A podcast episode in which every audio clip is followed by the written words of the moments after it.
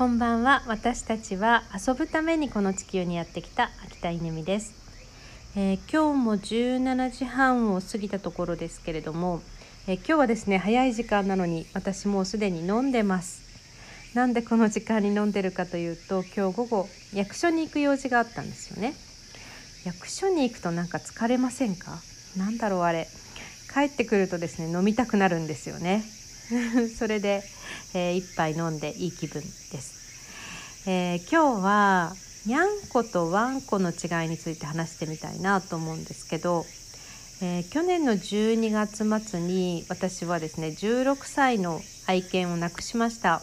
なっちゃん本当に可愛かった。あの本当に助けてもらって感謝しかないんですけれども、えー、老衰で亡くなったなっちゃん見送りました、えー、それから半年間ぐらい、まあ、ペットロスの期間があったんですけど、えー、今年の6月4日に、まあ、縁があって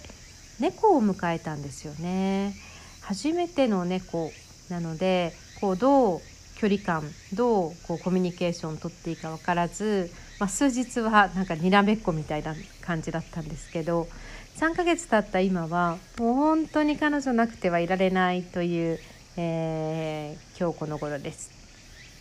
で、えーと、この犬から猫へっていうのがなんとなくですけどこのコロナという、えー、時代の変化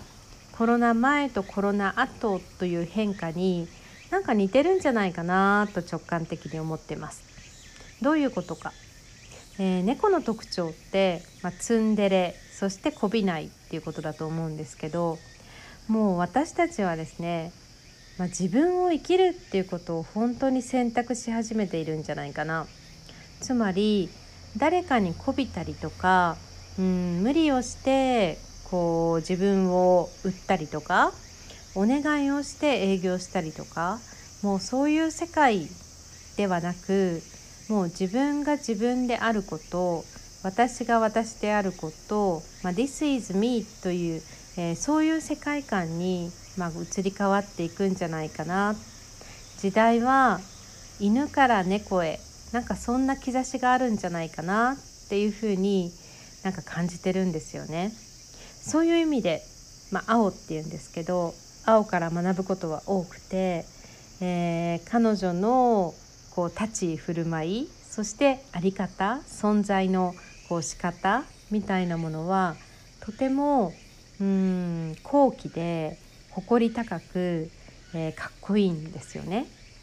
えー、しばらく私は青先生に学びながら新しい時代の兆しを感じてみたいと思います皆さんは猫派それとも犬派どっちですか？